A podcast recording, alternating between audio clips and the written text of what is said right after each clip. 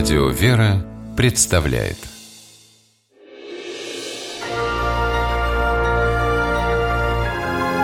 Герои моего времени Тот памятный летний день 2011 года для жителя Челябинской области Владимира Ершова начинался обыкновенно, а закончился сказочно. Владимир сумел спасти совершенно незнакомого человека, попавшего в беду. Один из своих отпускных дней Ершов решил посвятить покупкам. Выйдя из очередного магазина и выезжая со стоянки, Владимир заметил в пыли на дороге папку. Сначала решил, что сам стал жертвой ограбления.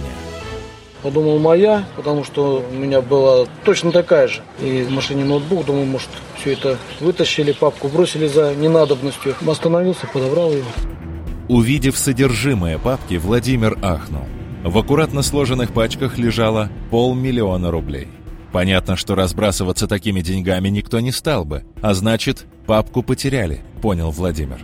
Установить имя ее хозяина было несложно. В одном из отделений оказалась чековая книжка и документы фермера, который именно в этот день взял кредит на развитие своего крестьянского хозяйства.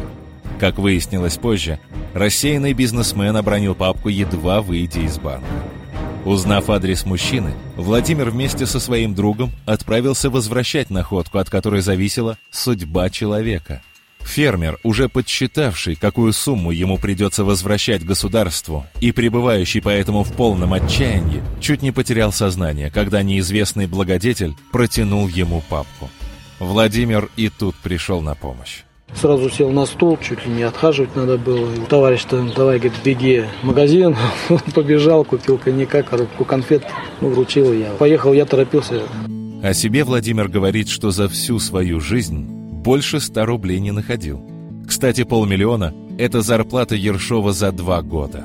Но у него и мысли не возникло присвоить себе чужое. Ну, не мои деньги, что. Я понимаю, что, конечно, я их не украл там. Но, тем не менее, если бы там не было никаких документов, указывающих на принадлежность кому-то, то, ну, может, другое дело.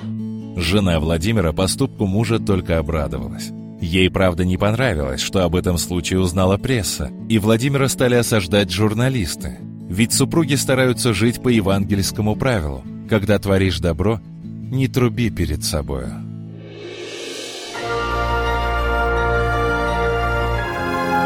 Герои моего времени В программе использованы материалы Пятого канала.